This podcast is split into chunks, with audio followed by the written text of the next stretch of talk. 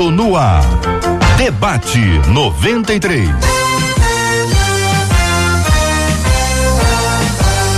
Realização 93 FM. Um oferecimento Pleno News. Notícias de verdade.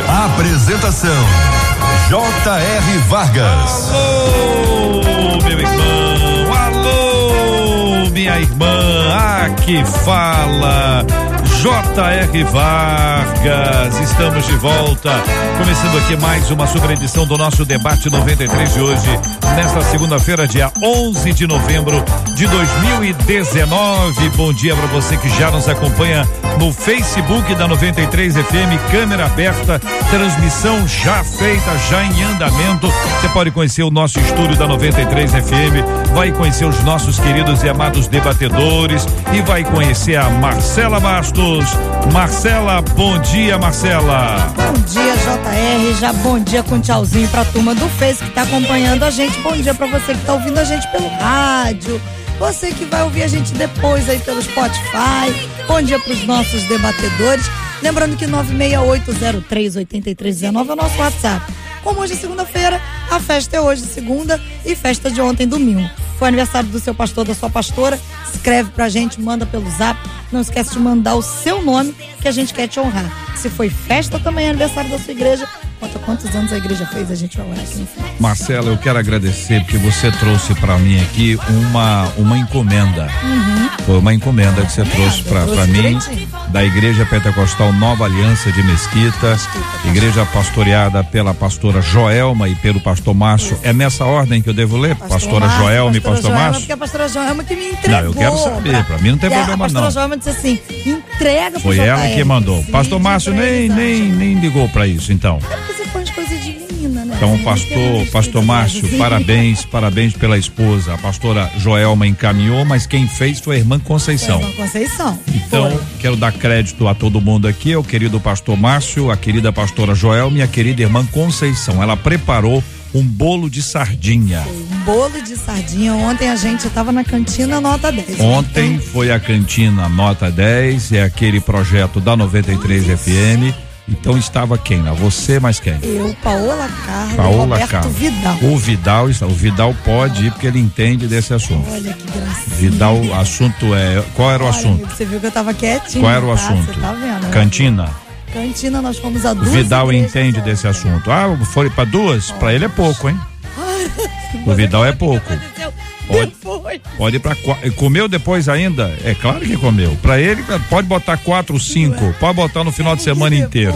Pode começar assim. Para ele você começa no café da manhã, pra gente, lanchinho assim, das 10. Gente, a gente comeu tudo salgado. Vamos experimentar um doce? Aí, tá falando? Tá falando? amigo. Eu tô dizendo pra você. Que a gente foi. E aí, tá vendo? Você fala pra mim que ele agora só come fruta, eu falo que ele tá comendo uma Não, mas ele, você jaquinha. sabe que ele tá se preparando. Ele hoje tem pra Las Vegas, né? É. Ele com o nosso fazer o quê em Las vai Vegas? cobrir o Grammy latino. O Vidal, quer dizer ano, que eu ponho Vidal. pilha pra ele pro Cantina e aí ele vai pra Las Vegas. Ah, meu filho, já tá indo. Ontem a gente foi Caxias Mesquita, hoje é Las Vegas. Olha aí, o negócio não é brincadeira então, ele não. falou que a dieta. Las Vegas você ele foi o- no ano Passado. passado. Você Aí foi esse- representante da 93. Isso, e esse ano ele vai Vidal. representando. Esse ano o nosso indicador Grammy Latino é o Delino Marçal. Aham. E ele tá indo marcando hoje pra Las Vegas. Ele tá indo bacana, mas não é brincadeira não, o Tá internacional, hein? Sensacional. Muito bem, Marcela, eu quero parabenizar então, ontem vocês estiveram em duas igrejas, vamos dar o nome da outra igreja que vocês estiveram ontem? Daqui a pouquinho você pouco, traz pra gente tá essa tirando informação, da porque é o seguinte, eu queria mandar um abraço carinhoso, nação da ganhou. Adora- E teve o que lá pra, pra comer? Aipim. Aí você lembra, né? Bom dia pra você, Não, tô perguntando. jurada. Isso você lembra, né? Claro que eu vou lembrar o que eu comi logo na hora, Eu né? quero mandar um abraço então para essas duas igrejas queridas que se inscreveram, estão participando. Já teve algum resultado? Uma das duas já ganhou ontem, não? É, não, não, não. É, todas as igrejas serão visitadas e aí ao final, quando as 10 igrejas tiverem sido visitadas, a gente já vai ter a primeira parte. Muito bom, boa iniciativa, muito bom. Muito bem, Marcela Bastos, um. Vamos apresentar os nossos queridos debatedores? Vamos lá, começando pela direita, Lele a gente tá todo mundo dando tchauzinho e sorriso pra câmera, tá, gente? O pessoal tem que ser treinado antes. A pessoa, o pessoal já sabe, Marcelo. Já sabe, mas a mas, gente mas você tem que lembra, explicar pra eles que o, o Gilto, o Gilto fica ali só se penteando, penteando o cabelinho dele bran- branquinho, estiloso. Tá vendo que eu tô falando nada, eu tô E quietinho. eu também estou quieto. É melhor, é melhor. Eu Nessas horas falando. é melhor, é mais fácil. Pastor Gilton de Medeiros. Opa, Ao lado dele, o bispo Maurílio Luiz. Ao meu lado direito aqui, o reverendo Vanderlei do Nascimento. Cortou o cabelo. Tá diferente. Aí. E ao meu lado esquerdo, a pastora Luísa Tavares, a nossa menina da mesa, estreando na mesa hoje. E as minhas amigas que não falham, vou falar aqui tudinho, hein, JR? Hum. Igreja Pentecostal Ministério Nova Aliança, que foi pra onde a gente foi ontem, Mesquita, que te mandou Pastora esse Joelma e Pastor Márcio. e a Assembleia, Conceição. e a Assembleia de Deus Nação de Adoradores do pastor Alexandre Trigueiros e da pastora Leila. E quem fez lá foi a André. Muito bem, minha gente. Eu quero agradecer esse carinho e a participação dos nossos ouvintes com a gente aqui na 93 FM e de forma especial aqueles que estão participando do Cantina Nota 10 aqui da nossa 93 FM. Estamos juntos no Debate 93. Tema 01 do programa de hoje, minha gente. Olha só, vivo rodeada por muita gente, mas ainda assim eu me sinto só. Viu? Na minha igreja ninguém entende como um crente pode se sentir sozinho. Eu cansei de ser mal entendida e resolvi me calar. Porém, isso tem aumentado a minha solidão. É normal o crente sentir solidão ou isso mostra que eu não sou convertida? Por que Deus parece estar cada vez mais distante de mim? Como acabar com o vazio que preenche a minha alma? Pastor Gilton de Medeiros, vou começar ouvindo o senhor, que a nossa ouvinte começa dizendo da igreja depois é de Deus. Todo mundo está abandonando. É uma sensação do indivíduo, pode ser, pode ser um fato de verdade, as pessoas da igreja estão se afastando por, por algum motivo, o que não há, em hipótese alguma, afastamento de Deus. Mas isso aqui eu queria que o senhor explicasse qual é o tipo de sentimento que abate a nossa querida ouvinte. Bom dia, bem-vindo. bom dia JR, bom dia amigos da mesa, bom dia ouvintes da 93. É sempre um prazer, é sempre um privilégio estar aqui participando do debate. JR, o que nós temos aqui é uma pessoa com um problema de comunicação. No meu entendimento, nós temos uma pessoa que não está conseguindo se conectar com as pessoas que estão à sua volta. Ela tem dificuldade de se comunicar até consigo mesma. Ela tem dificuldade de se comunicar com as pessoas que estão em sua volta na igreja e está tendo também, pelo que ela está dizendo, dificuldade até de conectar-se com Deus.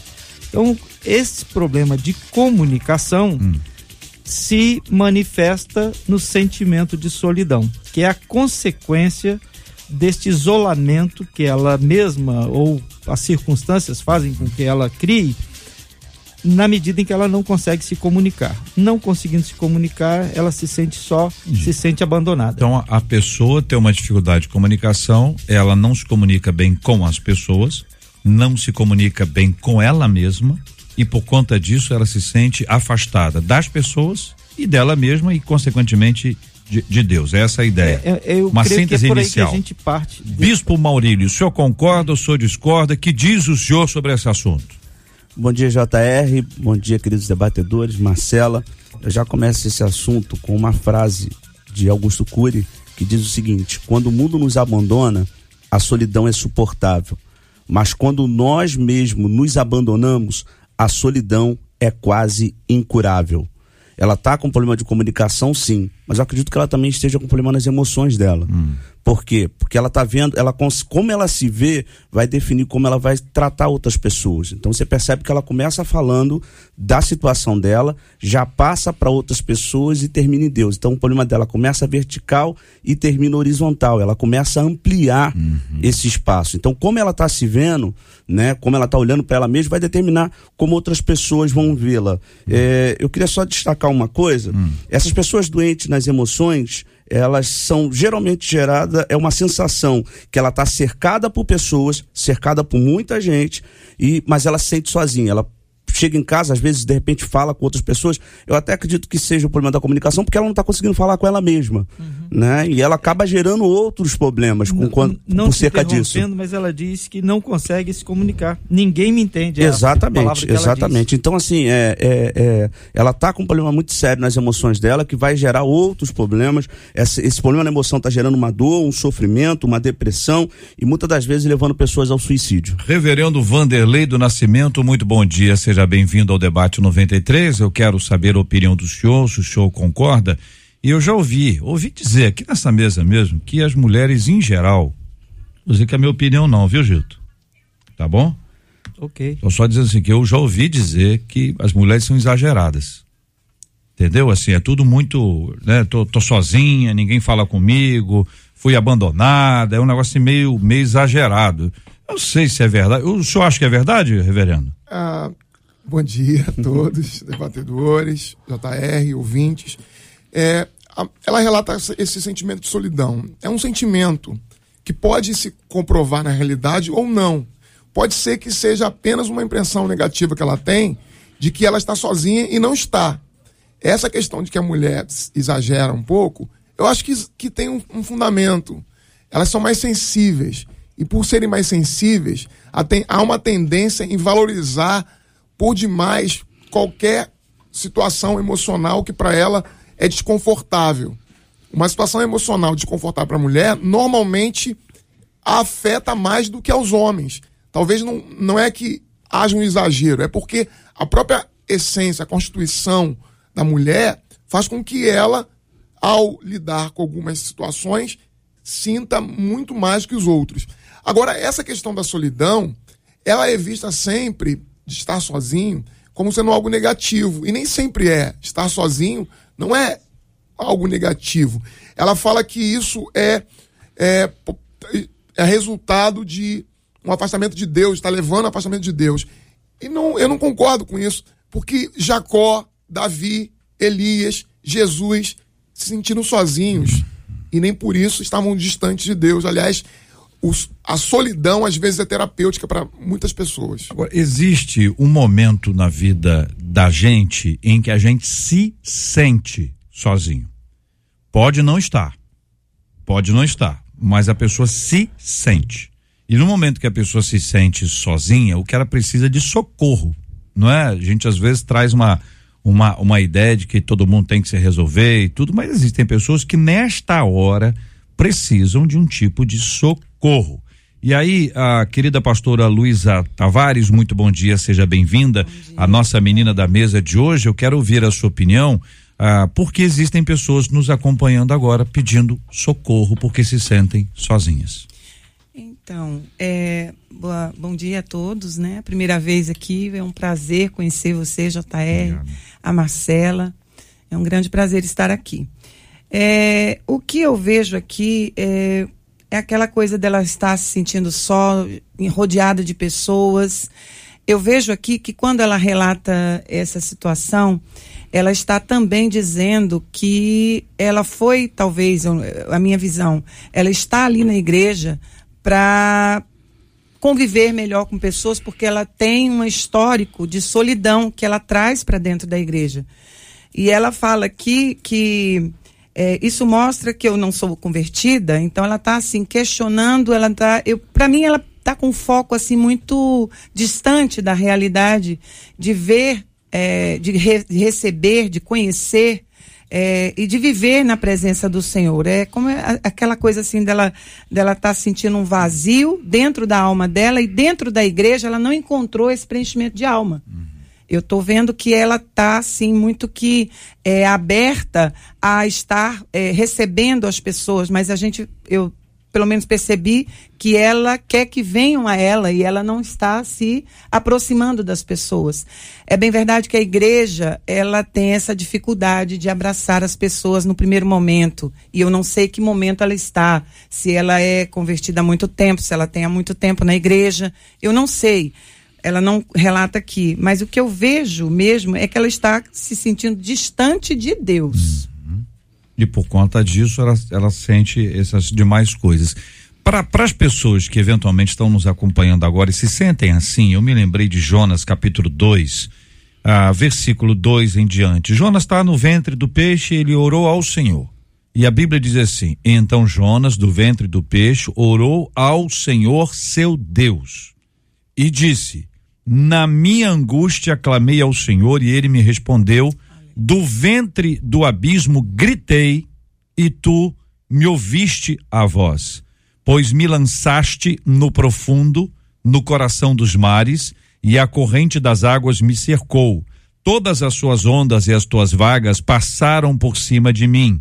Então eu disse: Lançado estou de diante dos teus olhos, tornarei porventura a ver o teu santo templo?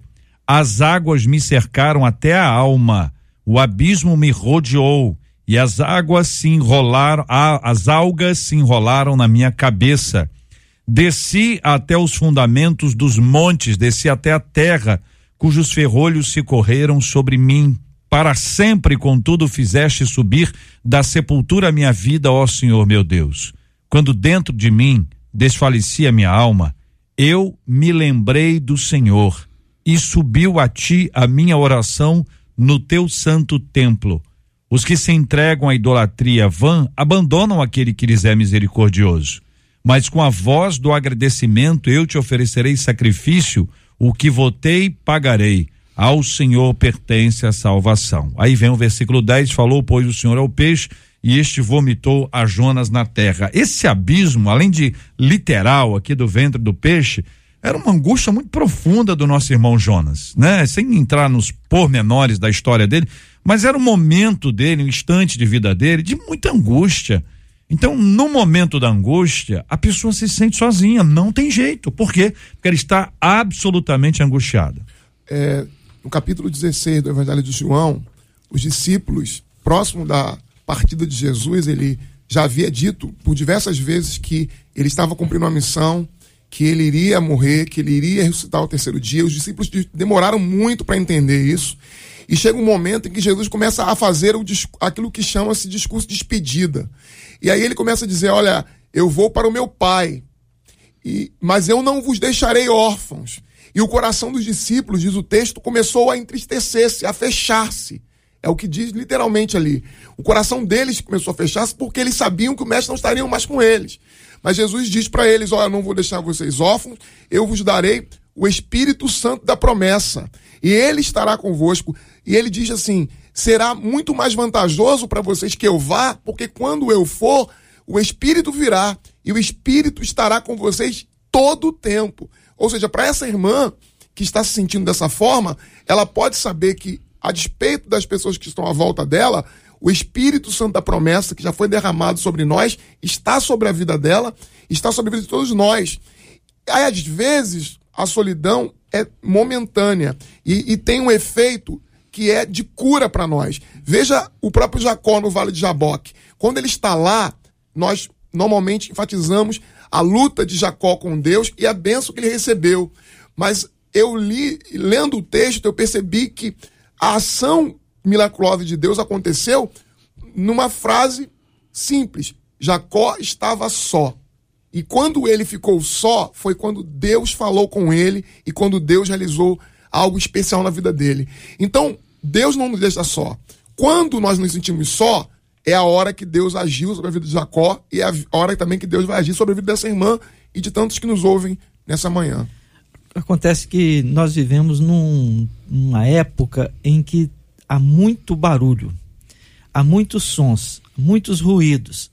Nós somos bombardeados o tempo inteiro por mensagens, por comunicação, por informações e nós nos viciamos a ter sons e barulhos o tempo todo. Tem gente que chega em casa, está sozinho em casa, já liga a televisão, já faz isso, porque não conseguem ter esse momento de solitude, que é a solidão que é por escolha, aquela solidão que é fruto de uma decisão. Eu vou ficar em paz comigo mesmo, eu vou me concentrar em mim mesmo, ou na oração, ou em qualquer outra coisa que seja pessoal. Então, nesse tempo de muito barulho, nós, quando não, não, não temos alguma coisa que preenche, nos sentimos vazios, nos sentimos sozinhos. E talvez o que esteja acontecendo com essa nossa irmã é que ela não está conseguindo lidar com a a situação dela mesma, de encarar ela mesma, suas dificuldades, seus problemas, suas questões e precisa de ter algum ruído, algum som para poder se sentir acompanhada. Hum. Então eu, eu, volto a frisar e, e talvez porque ela disse é, cansei de ser mal entendida e resolvi me calar. Então eu acho que ela precisa resolver essa questão dela de comunicação hum. com ela mesma, com quem está em volta e com Deus a baixa estima dela está muito, muito elevada. Na verdade, eu, eu, lembro de uma passagem, JR estava falando sobre socorro, pedir socorro às pessoas. Ele está vivendo um momento também, que ele está se sentindo só, conflitado. Deus olha para ele e está perguntando para ele: ele o que está fazendo aí? Levanta, come e bebe porque é longa a tua caminhada. Esse momento que essa irmã está atravessando não dá para a gente ter uma noção macro, né, grande do que foi no passado dela, o que levou ela a chegar até esse momento. Mas pelo que ela descreve aqui, é, dá para dar um direcionamento para ela. Esse é um tempo de pedir socorro. Pedir socorro de repente a alguém que você tem um, um relacionamento maior, pedir socorro a, ao seu pastor, ao seu líder, independente da, da, de como funciona a sua igreja, pedir socorro, conversar com outras pessoas, porque você pode estar vivendo esse momento onde você está achando que você está sozinha e tem muita gente estendendo a mão para você dizendo eu quero te ajudar. Falta você declarar isso. Tem muita gente dizendo que está só. Quando você tem muita gente dizendo que está só, um podia conversar com o outro, né? Tem muita gente sozinha. É que a gente às vezes quer que as pessoas falem o que a gente quer ouvir. Isso aí. E que as pessoas venham, venham até a gente, né? Falem com a gente, nos procurem e tudo mais. Então existe realmente, a gente sabe que tem igreja, talvez vocês não conheçam, mas tem igreja que tem panelinha. Você, você acredita nisso ou não? Sim, não, sim, não, eu não tem, acredito. Sim. Eu, tem, recu tem, eu, me recuso a crer é, nisso. Eu me recuso. Tem, mas tem. tem igreja, tem é, igreja tem, que sim. tem panelinha. Então essas igrejas que têm panelinha, às vezes as pessoas que estão fora, elas não conseguem entrar. E não apenas não conseguem entrar, como algumas são excluídas. Ou seja, são tiradas da, da panelinha. E tem alguém com a tampa na mão tem panela que tem dona. Entendeu? A dona da panela, ela coloca a tampa e senta em cima. Em geral cabe, entendeu? Senta em cima e a tampa não abre de jeito algum. Então, quando a pessoa é excluída de um grupo, é uma coisa. Que já é uma coisa, poxa vida, isso não pode acontecer. Isso infelizmente acontece, mas isso não pode acontecer. A igreja não é um lugar dos meus amigos. o clube de amigos é outra coisa. É isso que acho que as pessoas não entendem. O que, que é comunhão? Para mim, o, o cerne do negócio é, é a pessoa entender o que é comunhão. Porque tem tanta gente que vai à igreja para assistir. Né? São ótimos, às vezes são bons espectadores, participam do, do teatro todo, batem palma, ficam em pé, sentam. Tem gente que até como espectador é ruim. Pastor pede para ficar em pé e senta entendeu? O pessoal da banda bate palma e não bate, até para espectador ruim. Ou seja, é tem espectadores bons, espectadores ruins, mas quando você é um espectador num culto, você, você foi assistir, você não está sendo, eh, você não, você não tá cumprindo o objetivo. Então, o culto é uma adoração a Deus e o relacionamento entre as pessoas é fruto da comunhão. Se há comunhão, é porque tem o Espírito Santo porque o Espírito Santo é, é, luz, luz e trevas não combinam. A comunhão só há entre, entre luz e luz. Se existe luz, se existe o Espírito Santo, não pode haver panelinha. Porque quando há panelinha, o que é uma exclusão.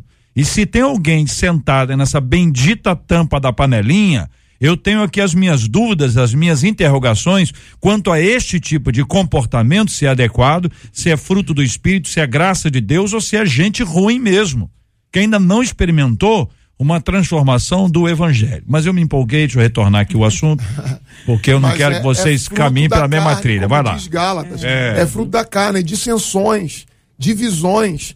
E foi o que provocou é, tanto mal-estar na igreja de Corinto, que era uma igreja dividida em, em facções. Eu sou de Paulo, eu sou de Apolo. É, se esse é, um, é o fator motivador da exclusão dessa irmã, é preciso que haja uma mudança por parte dessa comunidade. E ela precisa perceber se isso é possível de acontecer ou não. E se não é possível de haver mudança, procurar uma comunidade que ela se identifique.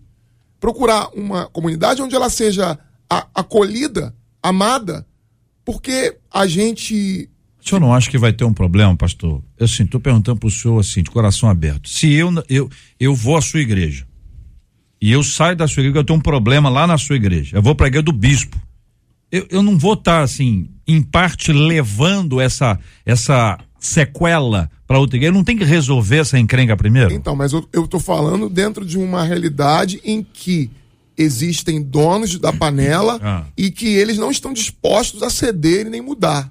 E que há por parte da liderança uma chancela Sim. de que as coisas sejam dessa forma. Sim. Que é o caso extremo.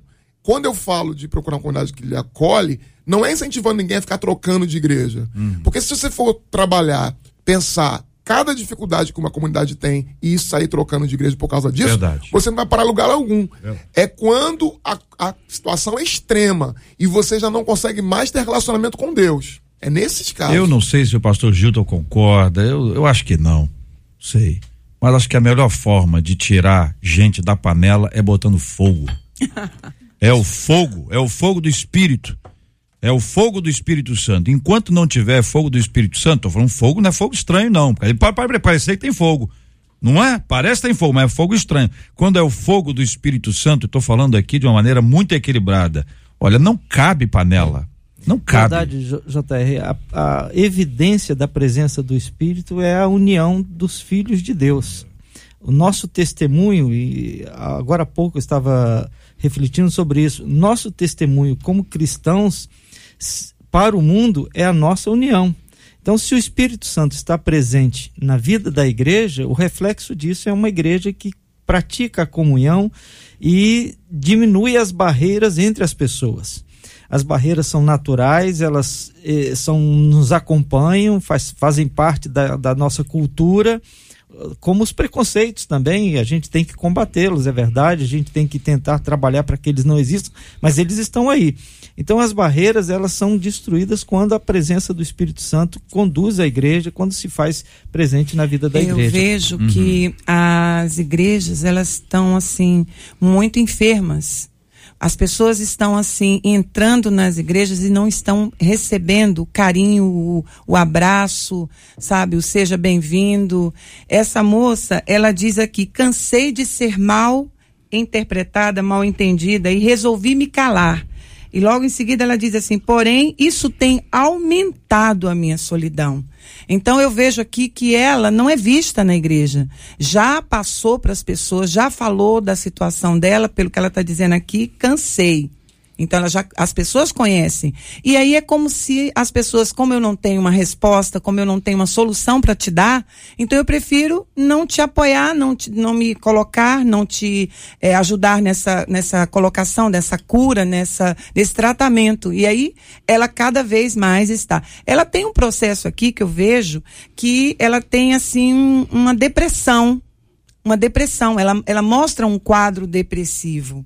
Porque as pessoas depressivas elas se recolhem, e ela está recolhida, né? E ela fala da alma. A alma, quando você adoece a alma, você sente que você abate uma tristeza profunda, como foi dito aqui. É uma tristeza que, às vezes, é necessário também uma questão aí é, fisiológica, medicina mesmo né? Para ver se ajuda ela e de repente ela tem, além de tudo isso, algumas situações aí, ela precisa também buscar uma ajuda médica. JR, eu estava lendo recentemente, em 2017 foi feita uma pesquisa, inclusive pelo IBOP. 98% das pessoas no Brasil se sentem cansadas. Cansadas, fadiga. E 70% das pessoas se sentem sozinhas. Então, esse não é um, um, fenômeno, o que acontece com essa menina não é uma coisa isolada. Uhum. É, é um sentimento que é predominante. É verdade. O sentimento de solidão, sentimento de que as pessoas estão vivendo em grandes comunidades, mas estão sozinhas, estão solitárias. E, e eu imagino que nós temos um grande problema que é como criar contato com as outras pessoas, como conectar as outras pessoas, como ser enxergado pelas outras pessoas. Isso é um problema que não está é, só nas igrejas, é um problema da sociedade hum. também. E eu acho que nós talvez hoje tenhamos uma palavra para as pessoas que estão vivendo esse, essa situação, hum. essas dificuldades. O ser humano é um ser sociável, né? ele foi criado para se sociabilizar. É, eu estava pensando aqui enquanto estava falando, geralmente eu tenho muito costume de andar na rua e dar bom dia às pessoas, dar boa tarde, boa noite. Hoje você vê que as pessoas andam tão retraídas que elas não conseguem nem na rua dar bom dia. E quem imagine quem mora em apartamento, em, em prédio, sente essa realidade muito presente. Uhum. A gente está vivendo uma, uma, uma, um avanço na tecnologia, porque a tecnologia deveria aproximar pessoas, mas está acabando afastando. Esse dia eu estava vendo uma matéria de um país e, e nesse país as pessoas decidiram andar sozinhas estava falando muito sobre isso. As pessoas, quando querem um amigo, ela bota lá na internet. É, eu gosto de pessoas que conversem assim, que falem assim e que leia tal livro. Aí o próprio sistema já encaminha um amigo daquele perfil da pessoa para ela poder se relacionar. Acabou ali, ela volta para casa e fica sozinha. Uhum. Então, assim, é, o ser humano não foi feito para andar sozinho. Como é que a gente pode fazer para resolver, gente? É lógico que a gente está dando uma ideia aqui muito, muito é, ampla e claro que todos vocês podem ter depoimentos de pessoas em suas igrejas que vão dizer a mesma coisa. Tá certo? Então não tem esse negócio de é, perfeição, quem está aqui no rádio tá, tá arrebentando. Todo mundo aqui tem problema. Toda igreja tem problema. Toda igreja tem panelinha. Toda igreja tem gente que reclama da panelinha. Toda igreja tem gente que gosta de fazer a panelinha. Verdade. Isso aí é o seguinte: isso é, é, é regra. Por quê? Porque é do ser humano. Não é por causa da igreja. Não é a igreja que faz isso. É o ser humano que faz isso. E o ser humano está ali na, na igreja tem que lutar. Isso é uma coisa da carne. É uma luta contra a carne, essa, essa, essa nossa carnalidade, fruto do pecado que nos afasta de Deus, nos afasta das pessoas. E é isso que a gente precisa vencer, porque eu fico orgulhoso, pecado. Eu acho que eu sou melhor do que o outro, pecado. Eu acho que aquela pessoa é inferior a mim, pecado. Eu acho que eu sou mais feio que a outra pessoa, pecado. Eu acho que eu sou mais bonito que pecado. Ou seja, o pecado é que faz separação entre o homem e Deus e faz separação entre o homem e outro homem. Quando há panelinha, é fruto disso, é do ser humano. Como é que a gente luta? Porque parece que isso é um problema histórico, secular na nossa vida. Sabe? Não dá para dizer assim, não, antigamente, assim, não tinha negócio antigamente, não. O pastor Gilto veio, veio, veio, de lá e sabe que lá antigamente também tinha isso. Não tinha, pastor Gilto? Claro que tinha. Então, pois é, claro é, nós mais tinha. jovens aqui Ele... podemos confirmar. Obrigado, pastor Gilto. Amizade é isso. Brancos. Amizade é isso, minha gente. Mas vamos lá opiniões aqui, porque quando eu leio a Bíblia eu vejo assim, olha, Jesus dizia: Nisso conhecerão todos que sois meus discípulos, se tiverdes amor uns aos outros. João uh, eh, 13, 35. Então eu vejo que a responsabilidade também cai muito sobre nós, né? No discipular as pessoas a olhar para dentro da igreja e, e ver, porque se você olhar, você percebe uma pessoa que chegou e está sentada naquele mesmo lugar e continua calada e ou poucas pessoas se aproximam, é uma responsabilidade que tem que ser passada para a igreja. A igreja precisa olhar, né? Trazer esse olhar de ver as pessoas, ir lá perguntar se está tudo bem, se não veio para a igreja, ligar. Eu sei que as igrejas menores, elas têm uma facilidade maior de fazer isso. E as igrejas maiores, né? Eu conheço igreja em Brasília que você é, lá há 10 anos e não conhece quase ninguém, porque entra e sai. Né? Isso acontece muito quando, na época em que chega depois, começou o culto e sai antes de terminar. Sim. Aí não vai conhecer é, ninguém A gente mesmo. precisa criar sistemas ah. dentro da igreja que gerem comunhão entre as pessoas. Tipo? É, grupos pequenos. Isso é bom. É, mas vai grupos... ficar só esse grupo aqui, velho. Sim, mas a, a, gente não precisa. Não, tô sendo contra aqui, nós só não, poder. Nós não precisamos conhecer a igreja toda. Nós precisamos, pelo menos, ter um grupo que nos acolha e dentro desse grupo manter uma certa relação de, de proximidade, intimidade, porque esse grupo vai nos suprir. É impossível para uma igreja que tem dois mil membros que todo mundo se conheça. Não vai acontecer.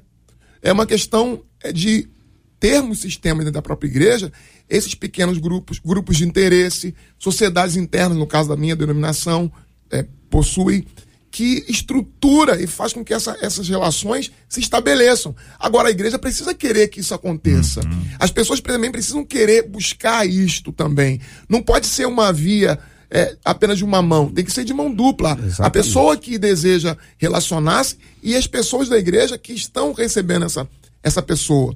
A gente não pode viver isolado porque isso nos faz mal. E normalmente nós ficamos isolados porque também as relações sociais produzem isso, a competição. A competição faz com que cada um queira ocupar um lugar maior do que o outro e isso vai afastando as pessoas umas das outras. Nós estamos no mesmo lugar porque estamos todos unidos pelo vínculo inquebrável que é o sangue de Cristo, que é a comunhão no Espírito Santo. E a partir disso, nós vamos viver uma relação é, com as outras pessoas mais adequada. É, no Agora- relacionamento, não é só falar, é ouvir também. Relacionamento aponta para isso. Está vendo momentos agora que as pessoas gostam de falar, mas não querem ouvir. Não é, não, não estou me referindo exclusivamente ao caso dessa irmã. Sim, Pode ser que ela esteja vivendo um momento tão complicado que ela não está conseguindo ouvir outras pessoas. As pessoas tal- talvez estejam dando a dica e ela não está conseguindo parar porque a doença está tão agravante e ela não consegue identificar Ou ela isso. quer ouvir o que ela quer ouvir. O que ela quer ouvir. E ninguém falou o que ela quer ouvir até agora. Isso pode Exatamente. estar acontecendo com ela. Exatamente. Se, se nós temos aqui que sugerir alguma coisa para as pessoas em relação a essa situação que elas vivem, pegando a linha que já foi colocada aqui das iniciativas que vêm da igreja, eu quero eh, dar ênfase às iniciativas que partem das pessoas. Se eu não me dispuser a ir às outras pessoas e Exatamente. procurá-las e tentar estabelecer algum tipo de conexão, as coisas não vão acontecer. Eh, por experiência própria e por observação, eu já aprendi que se você quer ter algum contato com alguém, você tem que ir lá. Você tem que quebrar o gelo inicial. Você tem que tomar essa iniciativa. Vá à pessoa. E você geralmente se surpreende porque aquela pessoa estava ansiosa para que você fosse até ela. Estava, estava esperando que você fosse até ela. E quando você vai, você encontra uma pessoa aberta, você cria uma amizade, você constrói uma amizade, você descobre que existe ali um. E se você faz isso com regularidade, você em pouco tempo vai ter um bom grupo de amigos, um bom grupo de companheiros, pessoas que vão estar ao seu lado e você não estará sozinho, não estará sozinha, porque você terá pessoas que vão estar com você, convivendo e compartilhando com você das suas vivências. Dizem que humanamente tem duas coisas que unem as pessoas: problema e inimigo. O problema aproxima as pessoas. Rapaz, olha só ver, a pessoa não se conhece, choveu, inundou a casa, as pessoas começam a ajudar umas às outras. É. É ou não é verdade? É. Olha, aconteceu ali, ca- caiu um muro numa casa ali. As pessoas aparecem. De onde apareceu essa pessoa? Do nada apareceu. E as pessoas vão lá e são todos? Claro que não. Todo mundo foi ajudar também e fazer o quê? A cidade toda para, né? Mas você tem ali umas pessoas que começam a criar um vínculo, uma con- conexão. A gente fica muito mais solidário, Sim. estabelece no brasileiro, por exemplo, aqui um, um lastro de companheirismo e da pessoa vai lá e doa e ajuda e tal. E normalmente quem mais ajuda é quem menos tem. É a gente que tira do próprio armário, entendeu? Não, não vai na, na loja comprar. Tira do próprio armário e entrega. Bom, isso aqui é uma, é uma ideia. A outra coisa é o, é o mesmo inimigo. A pessoa tá lá, os dois estão quietinhos ali, não se falam. Apareceu alguém que atrapalhou os dois, eles se unem para arrebentar com aquele ali do, do, do. Não é verdade? É verdade ou não? Então, se nós entendermos que o inimigo é o diabo, Sim. nós vamos nos unir para lutar contra as artimanhas isso. dele. O problema é que as pessoas dão nome pro diabo. É. Aí É, o, o no- diabo é o outro, né? O diabo é o Joaquim, é o É, José. não, é- dá, não dá nome. Não, pastor. não. é, hipoteticamente. Não, é, o fulano. Eu não tô. Fulano. Eu não tô falando de ninguém do meu convívio. Não, sim, sim, eu sei. Mas tem, Vai que, tem né? gente com esse nome ouvindo a gente. É, então as pessoas acham que elas são adversários, mas não são.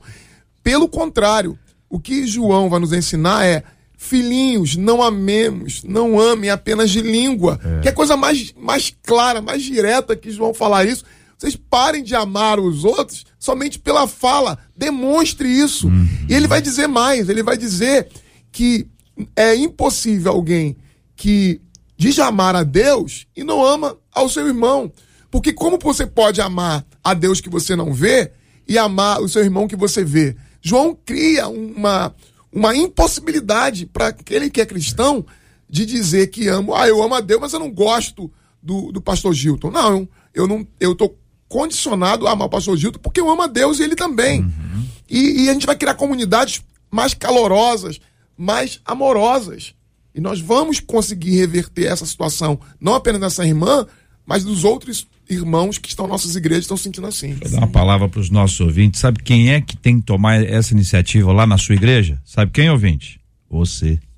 Amém. Você que está ouvindo. É, você aí. Uhum. Eu sei. Mas é você mesmo. Tem que começar. Por alguém. Você que está ouvindo? Ah, não tá mais. É contigo mesmo. Que Deus te use. 11 horas e 41 minutos na 93 FM. Nós vamos encerrar nossa live de abertura, a nossa transmissão pelo Facebook, agradecendo a você que nos acompanhou pelo Face até aqui. Nós continuamos o nosso debate 93 pelo nosso aplicativo, o app da 93, pelo nosso site rádio93.com.br e em 93,3 MHz. Este é o Debate 93, com J.R. Varga, na 93 FM. Lá em Minas Gerais, uma mãe acionou a polícia militar para informar que encontrou 14 pedras de crack e 14 papelotes de cocaína na bolsa da própria filha. Ela entregou a bolsa da menina, que tem 14 anos, com as drogas embaladas e prontas para uma possível comercialização. A adolescente assumiu ser a dona dos entorpecentes e foi apreendida em flagrante. Segundo as autoridades, a garota foi tomada por um momento de fúria, quebrou o vidro da janela a ponto de lesionar a mão. A jovem foi levada ao pronto-socorro e encaminhada para a delegacia junto com a droga. E a gente pergunta, no lugar dessa mãe, o que é que você faria? Como lidar com as escolhas erradas das pessoas que amamos?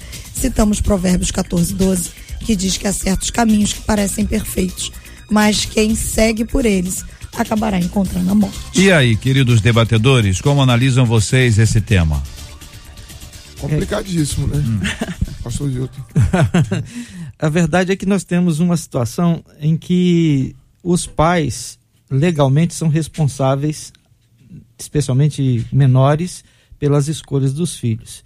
Embora diante de Deus cada um há de dar conta de si mesmo a Deus. Então, se os pais são responsáveis pelas escolhas dos filhos, é, há um grave problema aqui, porque diante da situação, ou a mãe ela toma providências que são apropriadas e parece que se ela recorreu à polícia eh, já é uma situação extrema. Dificilmente alguém de primeira mão vai pro- procurar a polícia. Essa mãe já deve ter falado mil vezes com a filha, já deve ter orientado. Eu não sei se chegou a, a castigos, mas já deve ter castigado de alguma maneira.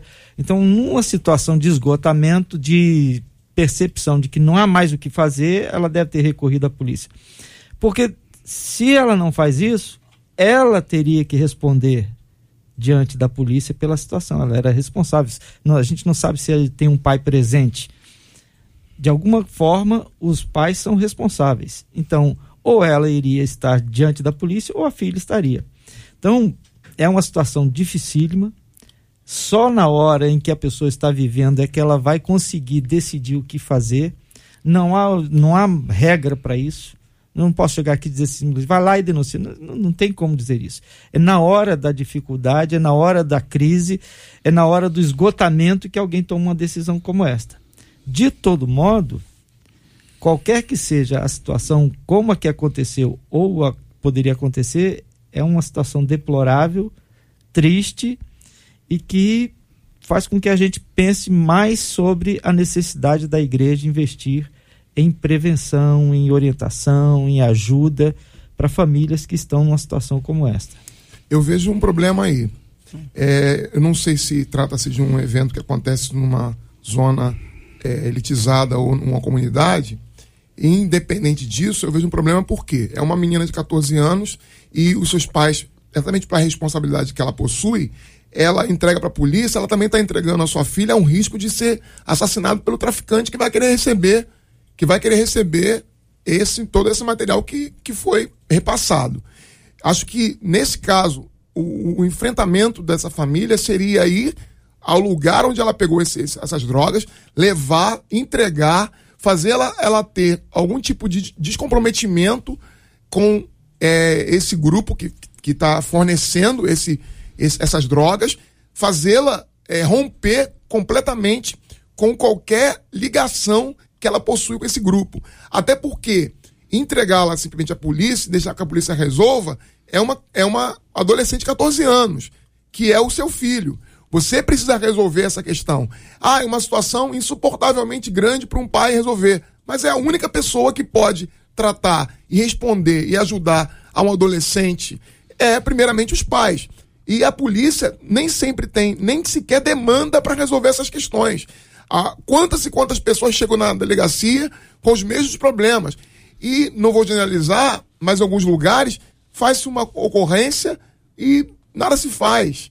E continua-se o problema. Acho que, nesse caso, o melhor seria tentar ajuda, um, um apoio, ir ao local, tentar saber o que, o que envolve toda essa situação antes de tomar uma situação tão drástica de entregar o próprio filho para a polícia. Hoje, concordo, hoje, concordo com o pastor Gilton, o pastor Gilton falou. Já deve ter, já deve ter feito já isso. deve ter feito isso. Mas não está pelo, dito, não pelo, tá não, dito essa assim. questão- mas pelo que está dando a entender, essa família já passou por esse momento. Para Não. chegar no extremo, ela já deve ter enfrentado Isso. esse problema algumas vezes. Quem já passou por esse problema de, de, de situações assim dentro da sua casa sabe a luta que é. Você chega, você tenta chegar ao limite, porque nenhuma mãe ou nenhum pai vai querer expor seu próprio filho. Não. Então ele vai tentar proteger ao máximo. Mas a gente está vendo é, é, é, os dias de hoje, onde a- a- os adolescentes, né, vou colocar nesse caso dela uma, uma adolescente já indo para a juventude, eles estão se sentindo hoje é, é, é, doutores das suas próprias decisões. Então é um outro problema. Porque ela pode, talvez a filha aqui no- está dizendo para a mãe o contrário. Que ela Exatamente. fez todo o esforço para que fosse. Não, aqui diz que encontrou-se os entorpecentes, ela foi entregou a filha e os entorpecentes para a polícia. Eu acho que o papel dos pais é ir ao extremo para que isso aconteça. Eu já vivenciei Su- sim supondo que tenha situações. ido, supondo que ela tenha ido, supondo que ela tenha feito, porque isso aí é, é- são vários assuntos, até até porque só se a gente conversar com ela para saber, senhora, minha senhora, me diga É. uma coisa, conta aqui. Que que a e ela vai responder, eu vou ter que perguntar umas ela já 10 coisas para ela para eu entender se ela de fato foi. Então veja bem, a- em hipótese, pela hipótese que ela, ela já foi, ela en- entregou, ela essa expressão entregou a filha à polícia é uma expressão injusta. Porque É, isso tá dá a se impressão de que ela, ela se eximiu da responsabilidade, que ela foi covarde, Sim. que ela não, não honrou a filha, enfim. Você tem que uma adolescente, 14 anos, com posse de drogas. Se essa droga era de consumo, o que não é, não é possível pela, venda. pela, Pela pela, quantidade. pela quantidade aqui, você tem um problema. Se essa menina está tá sendo feita de, de traficante, está sendo usada de alguma forma, quando a mãe tira essa menina desse ambiente, ela ela está na expectativa de que isso mude. Mas certamente isso é o desespero. É a falta de esperança de que alguma alternativa boa aconteça. Quer dizer, olha, a melhor alternativa é a minha filha ser presa. Então você imagina, nós já ouvimos, tem um telefone to- tocando aí. Ar-condicionado? Barulho de ar-condicionado. Fala agora, ar-condicionado? Bom dia. Agora não ficou, ficou mudo. A, a gente, a gente escuta, a gente escuta histórias de, de pessoas que, que acabam, nem sei o que eu estava falando, A verdade, que, que, que entregam, que, que que tá chega no desespero, que chega no desespero, né? No desespero, entendeu? Não, tá ótimo, pode continuar, não tem problema não. No desespero de entregar, porque não tem alternativa. A pessoa já fez, já procurou e diz o seguinte: me lembrei, diz o seguinte: olha, a, a melhor coisa para que meu filho não seja morto é que ele esteja preso. Olha bem, a melhor coisa é o que a gente acha que é o pior Sim. que pode acontecer ao indivíduo, é o indivíduo ser preso. Mas em certas circunstâncias, isso é melhor. Só JR, citar um É, em exemplo certas aqui. circunstâncias, em certas é. Em circunstâncias. alguns lugares, em alguns lugares, eu, eu sou da Baixada Fluminense e cercado de comunidade, isso seria um problema ainda maior. Porque o traficante vai querer receber esse dinheiro dessas, Mas, pastor- dessa, desse entorpecente. E, infelizmente, irmãos, o, o Estado não Isso dá à família proteção Nenhuma- necessária não não para não que dá. ela possa viver tranquila. Isso aqui é uma conta que tem que Essa ser paga. mãe Alguém vai, vai pagar. viver, não vai resolver o problema. A mãe vai agora arrumar um problema para ela mesma, porque ela que vai ter que dar conta dessas drogas, porque o traficante, infelizmente, no Rio de Janeiro, ele tem No um Brasil, império Brasil. no Brasil, no É. mundo. Mas, pastor, deixa eu dizer. Ele tem um império, mas deixa eu só concluir. É, ele tem um império, ele tem um estado paralelo, ele comanda, ele diz, e até preso, a pessoa presa, ele, dependendo da facção ou do grupo que Ele representa, ele lá. lá na cadeia manda executar porque não foi paga a dívida. Eu entendo o desespero dessa mãe, o desespero desse pai, mas acho que é procurar, acho que a melhor solução ainda é procurar tirar esse filho dessa situação, é sim, devolvendo, porque ela não é polícia. Nós não somos policiais. Esse papel de apreender drogas não é dos pais. O papel do pai é cuidar do seu filho. Ah, eu estou no desespero. Busque ajuda. Eu, eu, eu acho que a gente precisa buscar ajuda. Não ficar sozinha. Mas essa situação, para mim, é uma situação que não ajuda, atrapalha mais do que ajuda. É, a minha vivência é. na zona oeste do Rio, na região do Morro dos Prazeres, aqui no Rio Comprido, e na região do Complexo do Lins, que são as pessoas onde eu tive vivências, não foi uma, não foi duas, não foi três as situações em que pais levantavam de madrugada para ir na boca de fumo, trazer, buscar o filho, pagar a dívida e trazer para casa. Uma, duas, centenas, milhares de vezes, até vendendo bens, vendendo coisas de dentro de casa para poder tirar o filho de lá. dívida, né? Então, se essa mãe chegou ao ponto de informar que a filha estava com isso, pode ter certeza de que ela já pagou muitas vezes e que essas 14, 14 papelotes, essas coisas, é uma dívida que ela vai pagar sorrindo, porque ela sabe que vai pagar. Sabe que vai pagar. Então, o problema dela não é pagar ao que a filha vai ficar devendo. Não vai, não vai ter dívida. Ela sabe que dívida não se, não se cria dívida com a boca. Dívida com boca se paga. Agora, ela, no meu entendimento, tudo indica que depois de muito desespero para proteger essa filha de uma morte violenta, ela tira ela desse circuito, vai lá, acerta depois, vende o que tem para pagar e tenta proteger a filha. Eu acho que isso foi um caso de desespero, tentando proteger a filha. Eu vou citar um exemplo, JR, que vai corroborar para aquilo que você estava falando agora. É, eu assisti uma matéria de uma mãe uma adolescente foi presa pela polícia e a adolescente começa a gritar, presa, chama minha mãe, a mãe estava trabalhando, a polícia manda chamar, vem a mãe pro local e a mãe olha pro policial e diz pro policial, obrigado, porque eu prefiro ver minha filha. Isso aconteceu, tá? Eu prefiro ver minha filha presa do que morta. É isso aí que eu tô falando. Então, é assim, aí. a mãe foi muito clara. Uhum. Eu tô falando da mãe. E a filha foi pega com uma bolsa. A bolsa, tipo uma mochila lotada de drogas. E a mãe disse assim: obrigado, porque eu já fiz de tudo, tentei de tudo, esgotei meus esforços. Pelo menos agora ela vai sair de lá Quem renovada. Quem sabe agora ela hum. possa entender tudo aquilo que eu já falei há Exatamente. muito hum. tempo atrás, né? Porque o problema, essa, essa questão aí da droga, essa menina com 14 anos, ela não apresentou isso agora, ela já vinha apresentando. A droga já é o final da história. O princípio é que o, a desordem familiar, aquela coisa toda, gerou tudo isso e chegou nesse ponto. Eu acredito também que quando essa mãe é, vê que essa filha foi pega em flagrante, e no caso, ela imagina assim: quem sabe essa não vai ser uma forma dela entender que presa agora ela vai ter que pagar pelo que fez e vai sofrer de castigo. Né? Ela vai entender que isso aí vai ser um castigo. Eu queria não, até colocar um é, outro dado que é a questão do limite. Princípio, é, do limite. Só que o princípio visto por óticas diferentes. Vocês estão olhando na ótica de que é, já foi feito tudo que era necessário fazer. Eu estou olhando na ótica de que ela poderia é ter feito mais. fazer mais. Hum. Mas as duas é, visões estão é, no mesmo princípio, que é o do cuidado que o pai tem com essa filha. Eu, queria e eu só estou colocando o outro lado da, da situação. Acrescentar um, um, um, olhar é de que nem sempre isso é resultado de uma família desestruturada. Hum. Existem pessoas.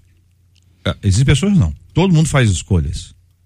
Todo mundo faz escolhas. E às vezes a pessoa faz uma escolha, ela tem uma família estruturada. A família tem lá tem 15 irmãos. 14 rapaz, só falta a auréola. Até a asa tem. Anjos. Um determinado lá, ele, entendeu? Aí você é, sabe que isso existe. existe. É, tô, tô, exagerando aqui no 15, na auréola e, e, na asa, claro. Mas você tem, às vezes, no, no grupo que está ali, a pessoa que faz a escolha dela. Então essas escolhas, fruto do pecado, da vida da pessoa, a maneira como ela resolve, a maneira, a maneira como ela faz, nem sempre é resultado da ausência paterna ou materna. Hoje a gente está vivendo um tempo em que a primeira coisa que a gente faz é culpar. Eu vi aqui o pastor Samuel Soares, aí onde senhor estava, bispo, aí onde senhor está, falando um negócio muito interessante que eu guardei. Disse, se o negócio do filho pródigo fosse hoje, primeira coisa que a gente ia falar, dizer, cadê esse pai ausente? Esse pai ausente, rapaz, isso é fruto de pai ausente. E fora a mãe, né? Que nem no texto aparece. Entendeu? Nem no texto. Essa que é uma mulher ausente mesmo. Isso foi. A gente começa a culpar primeiro, para depois tratar. Isso está sendo uma coisa recorrente. A gente está com uma síndrome de psicólogo, entendeu? Que a gente consegue enxergar as nuances familiares pelo olhar. Então é uma questão complexa. Nem sempre uma menina que toma essa decisão é fruto da ausência do pai. Por exemplo, o texto não fala sobre pai. Eu disse, ó, não tem pai, só pode ser isso aqui. É isso aqui. E às vezes não é isso aqui. Né? Outras razões existem. O pecado é uma encrenca, gente. Ele pega uma pessoa, pega uma menina dessa aqui, que lá no, no colégio ela é aliciada e ela começa a achar que ela realmente ali, ela ficou mais bonita, é mais importante, ela é mais poderosa. Nós já conversamos aqui com pessoas que estavam neste meio e que se sent... ela a pessoa diz para mim aqui, ó, eu me sentia o máximo. Eu me senti o máximo. Eu era rainha no morro e no asfalto. Aí eu perguntei, ué, você saiu disso por causa de quê? Porque eu não fui mais, fui trocada. Trocada, engravidei e me, me abandonaram. Então, veja que as pessoas às vezes têm os seus ganhos ali. E, enfim, eu não estou na pele dessa, dessa mãe aqui, vocês também não, mas cada fala de vocês aqui é muito importante para ajudar, porque tem gente que está passando por isso dentro de casa e nós podemos observar, agir e ir em busca dessas pessoas para que isso não aconteça mais. Eu quero desafiar o nosso público, o nosso ouvinte maravilhoso, a estar em oração porque nós precisamos orar por esses assuntos. Cada, cada assunto aqui é munição para nossa intercessão. E para quem está tá fora do, do, do, Rio, essa é uma expressão carioca. É, é. munição para nossa intercessão. É o Debate 93, com J.R. Varga, na 93 FM. Agradecer os nossos queridos debatedores, pastor Gilton de Medeiros. Obrigado, pastor Gilton. Obrigado, J.R. Como sempre, quero deixar um abraço lá para a equipe do Ministério Vida Radiante, para o povo da Igreja Batista Jardim Santíssimo e também para a Igreja do Rio Comprido. E hoje, excepcionalmente, J.R., eu quero deixar um pedido de oração nós temos uma amiga querida, Márcia, esposa do Orli, sim, que sim. está hospitalizada, passou por uma cirurgia e nós vamos continuar orando por ela. Amém. Amém. Deus abençoe, Márcio, Orli, aquele abraço, meu irmão. Bispo Maurílio, Deus te abençoe. Obrigado, querido. Obrigado, JR. Queria agradecer a Rádio 93 também por esse. É porque é importante essa questão do debate, até para ajudar outras pessoas. E lembrar, convidar os pastores, porque quarta-feira agora tem a reunião do Comércio, do Conselho de Ministros do Estado do Rio vai acontecer lá na comunidade da Zona Sul. Mandar um abração para todos os pastores, Bispo Laerte. E sexta-feira, Marcha para Jesus de Nilópolis. Deus abençoe, meu querido irmão. Obrigado, reverendo Vanderlei do Nascimento. Eu que agradeço poder ter essa oportunidade aqui com os irmãos, acrescentando, aprendendo, crescendo. Queria mandar um abraço para a nossa igreja, Presbiteriana em Belfor Roxo, também para minha irmã Marilene, que faz aniversário amanhã. Opa, um abração para ela, Deus abençoe. Muito obrigado, querida pastora Luísa Tavares. Deus abençoe, pastora. Eu me sinto muito honrada por ter sido convidada. E quero mandar um grande beijo para minha mãe que está lá em Recife, Opa. ligada na 93, minha família, né? Muitos amigos, pessoas que me amam muito, ficaram muito felizes de saber que eu estaria aqui hoje. Isso é um prazer muito grande. Eu quero agradecer. A pastora trouxe para mim um presente, Marcela Bastos. Os demais debatedores trouxeram nada. Eu tô de olho neles, entendeu? Tô de olho. Anota aí para não esquecer o dia. Ouvindo, né? A pastora que trouxe para mim, a Camila. Pô, quer falar, pastor Gil? Pode falar. Quero, quero Quando falar. eu tô abrindo aqui, vai lá. Estou pronto a me entregar por você, para você. Isso aí, um presente. isso aí, olha aí, ó. Quero agradecer aqui a pastora que trouxe aqui, a pastora que já nos escuta aqui na 93 há muito tempo, diz que nos escuta há muito tempo, há tanto tempo, há tanto, há tanto tempo quanto eu escuto a 93 e o Gil, Gilberto, desde que eu era pequenininha. A senhora não, não, também? Sete anos. A, a senhora sete, mas sete eu era pequeno e já ouvi o nosso patriarca. Não, não, eu sou quase um feto. É, é exatamente. é, somos dois aí. Marcela Bastos, Marcela Bastos, quem está fazendo aniversário? Mas tem muita Hoje gente aniversariando ou não? Tem um número bom. É porque foi ontem e hoje, né? Não, mas hoje só tem hoje aqui. É? é Ué, e o pessoal de ontem? De hoje. O pessoal já esqueceu. O pessoal deve ter esquecido. Tá, é, muito, tá comemorando tá em, bastante. É, tá em Nárnia. Né? Pastora Lutemar Oliveira, ela é que é da Igreja Metodista Getsemane em Tingui, em Campo Grande. Quem mandou pra gente foi a ovelha Valdiceia. Hoje também é aniversário do reverendo Amauri Oliveira, que é da Igreja Presbiteriana da Penha. Em São Paulo. Em São Paulo? É. Em São Paulo. É, em São Paulo, é. Hoje é aniversário do pastor Josebias Paulino, da Assembleia de Deus da Itaoca. Quem mandou pra gente foi a ovelha Liese. Ah, o bispo Marcelo Lima também faz aniversário hoje. Ele que é da Missão Evangélica do Brasil em Paracambi. A ovelha que mandou foi a Eunice. E hoje, 92 anos da primeira Igreja Evangélica Congregacional de Nilópolis. Quem mandou pra gente foi a ovelha Raquel. Graças a Deus, um grande abraço para todos os aniversariantes, comunidades, irmãos queridos e amados. Que bênção, né? Que bênção de Deus. E como eu disse ontem, a gente esteve lá na cantina Nota 10, nós estivemos lá na Igreja Pentecostal Ministério Nova Aliança, ali em Mesquita, comendo o bolo de sardinha. E antes também nós estivemos na Assembleia de Deus, Nação de Adoradores, do pastor Alexandre Trigueiro Santana, ali no Centenário Duque de Caxias, e comemos o bolinho de aipim. Então, cada domingo, duas igrejas. É, cada domingo marcado, mas quem vai contar essa história toda direitinho pra gente é a Viviane. Viviane. E ela esteve em todas É ela que escala as pessoas. É ela que Ela escala. que escala. Muito bem. Viviane, bo- bom dia. Deus- boa tarde. Deus te abençoe. Boa tarde, JR. Boa tarde, à mesa, os nossos queridos ouvintes. Hum. Esse você que escala as pessoas. É porque eu tô Não querendo. Hum. entender. Não, não, não é isso não. Eu quero entender o seguinte: o Vidal é um especialista nesse assunto. É, Não, não, não há dúvida alguma. o Gilberto também. O Gilberto é O Gil- especialista? Olha, o Gilberto é especialista. O Gilberto, mas o, o Gilberto procura saber a, a receita inteira? Não. Ele detalha. Não, não, não. Ó, eu vou falar o seguinte: nós começamos a Cantina Nota 10 no dia 13 de outubro com Gilberto Ribeiro, Ó. a nossa querida pastora Leia Mendonça e a Letícia Roseno. Esse foi o trio de jurados. Ah. Nós fomos na Igreja Evangélica Eclésia, do pastor Paulo César Pereira. Fomos muito bem recebidos, os irmãos muito, muito amados, lá em Niterói, em Santa Bárbara. E eles fizeram um quibe. Quem está acompanhando nas redes sociais viu a foto do quibe. Que o quibe era grande, JR. Ó, E eu quero dizer que o Gilberto Ribeiro comeu dois. É mesmo? Sabendo que depois ele teria que ir na Gilberto. Assembleia de Deus, Tempo de Milagres, do pastor Denilson Vieira, lá em São Gonçalo. Também fomos muito bem recebidos, o povo muito caloroso. E ali nós experimentamos um pastel.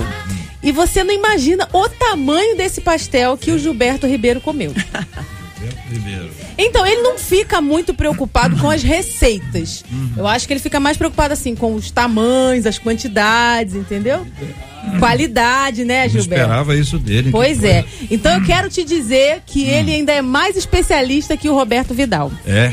Roberto Vidal, ele pensa que é especialista. Aí É. ele falou: ah, nesse bolo tinha é, pimentão. A irmã, não, não coloquei Pimentão pimentão, no não. bolo? Pois é, bolo de sardinha.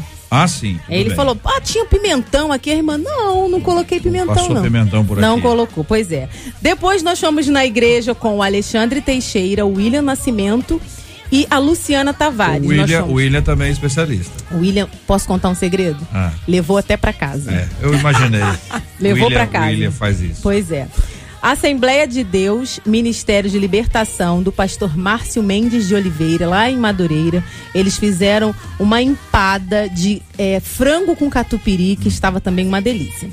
Eu, infelizmente, assim, eu não sou jurada, mas eu né, sou obrigada a Tem que experimentar. participar. Tenho que Ah, participar, entendi. entendeu? Então eu Puxa. sou a única até agora que experimentou tudo. Ah, meu Deus. Muito árduo esse trabalho, exatamente.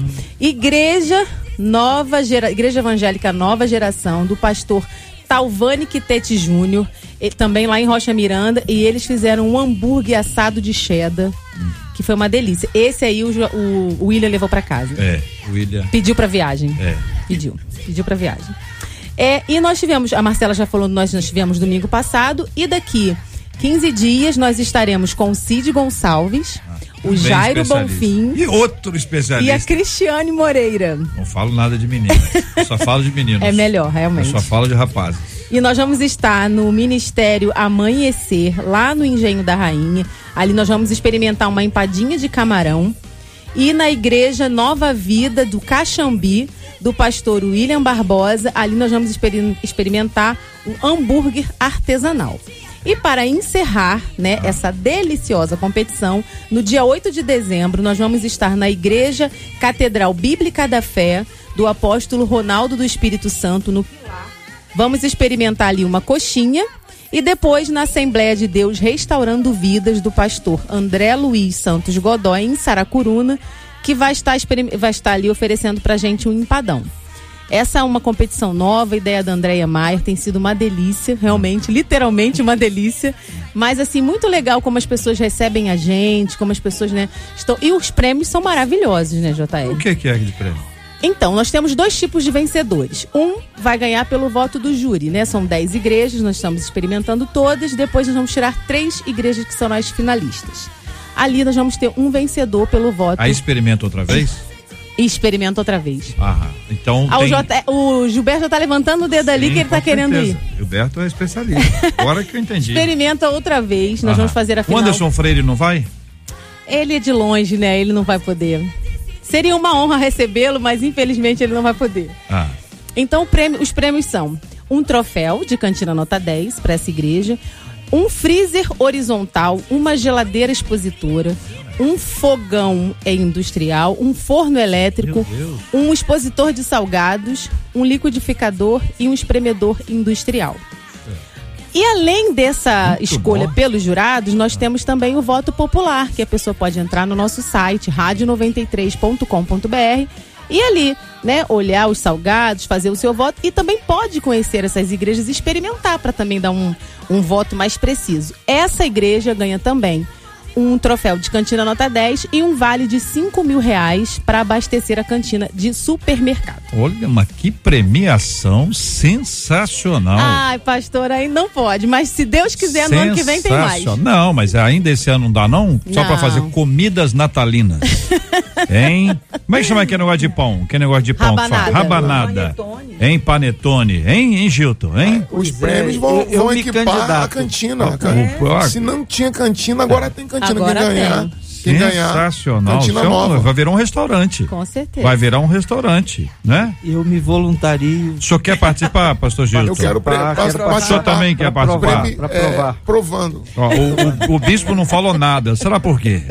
Tá de dieta, bicho. tá refletindo. Tá refletindo, né? Não, já- Viviane, já à muito obrigado. hein? muito Ah, também está à disposição. tô, lógico. Muito obrigado. Então, ti- tivemos aí esse, esse panorama aí dessas ações. Ah, Nós vamos continuar até quando? Até quando vai Sim, a é, última, a última última, visita a última é no dia visita. 8 de dezembro. 8 de dezembro, então, e aí o resultado vai sair no dia A final vai ser no dia 12 de dezembro. 12 de dezembro é a finalíssima. Aí as a- três dessas igrejas aí vão reapresentar o mesmo material ou um novo material? É, Só é- fica à vontade. Não, é o mesmo. O mesmo. O mesmo. Só que, é, vamos, digamos que os jurados fiquem ali com uma certa dúvida. Eles vão levar um segundo salgado, que vai ser uma surpresa, pra ver aí se consegue ser a campeã. Muito bom. Muito bem. 93 FM. Parabéns. Viviane, muito obrigado pela sua participação aqui na nossa caravana 93. O debate acabou faz tempo, né, Gilberto? O debate acabou faz tempo. Nós vamos orar juntos aqui, vamos agradecer a bênção do Senhor sobre as nossas vidas. Pastor Gilton vai orar conosco, temos os nomes, a nossa gratidão a Deus pela sua audiência, querido ouvinte ligado na 93 FM, e nós continuamos a orar pela cura dos enfermos e pelo consolo aos corações enlutados em nome de Jesus. Senhor, nós te louvamos, nós te agradecemos por mais um dia que o Senhor nos concede, por esse debate, ó Deus, pela ajuda, pela orientação que chega aos nossos ouvintes. O Senhor continue, ó Deus, abençoando toda essa audiência, toda a nossa cidade, a população do nosso país, com a tua bênção, com a tua graça. Abençoa, Deus, os aniversariantes de hoje, aqueles que estão completando mais um ano de vida. A pastora Lutemar Oliveira Ramos, também o reverendo Amauri Oliveira, o pastor Josebias Paulino e ainda o bispo Marcelo Lima. E também te agradecemos, ó Deus, por mais um ano de ministério da primeira igreja evangélica congregacional de Nilópolis. Que o Senhor esteja confirmando o trabalho destes irmãos, desta igreja, deste ministério. Que o Senhor nos guarde, que o Senhor nos abençoe, que o Senhor nos conserve na tua graça. Oramos em nome de Jesus. Amém.